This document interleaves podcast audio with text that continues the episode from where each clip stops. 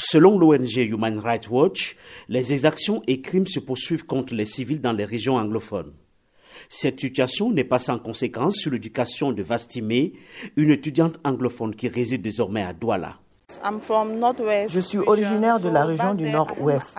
J'ai obtenu mon baccalauréat au village. Je suis arrivé à Douala durant les vacances. Je devrais retourner à Bamenda pour mes études, mais à cause de la crise, je suis contrainte de rester ici.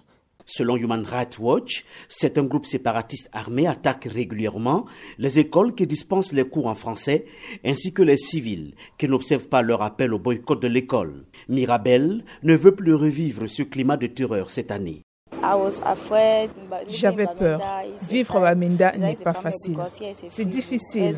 Je suis venue ici parce que c'est une zone en paix. Mes soeurs sont là-bas à Bamenda et ne vont pas à l'école. C'est pour cela que j'ai décidé et j'ai dit à ma mère que je vais venir à Douala parce que je ne voulais pas arrêter mes études à cause de la guerre et des villes mortes. L'an dernier, les autorités camerounaises ont recensé plus de 120 établissements scolaires incendiés selon elles par les séparatistes depuis le début de la crise anglophone en 2016. Un promoteur d'une université privée ayant requis l'anonymat dit avoir payé un lourd tribut depuis six ans de conflit. Nous avons dû quitter uh, Bamenda parce que la vie était devenue inconfortable avec de nombreux kidnappings. Quand les choses allaient bien, nous avions plus de 1600 étudiants et plus de la moitié étaient des francophones et provenaient des régions francophones. J'ai heureusement obtenu l'autorisation du ministère de l'Enseignement supérieur d'ouvrir un autre institut ici à Douala. Donc, j'ai dû recommencer à 62, voire 63 ans, quelque chose que je croyais avoir déjà réalisé. Le ministère de la Défense a démenti les accusations d'exertion contre les civils imputées à l'armée par l'ONG Human Rights Watch. Adolphe Lélé l'Afrique, gouverneur de la région du Nord-Ouest.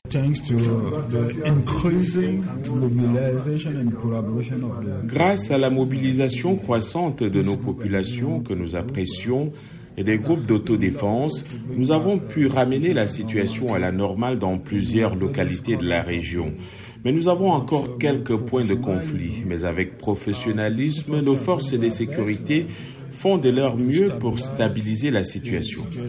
En 2019, quelques 850 enfants ont été privés d'école dans les deux régions anglophones, selon l'UNICEF, et plus de 700 000 déplacés internes ne savent plus de quoi demain sera fait.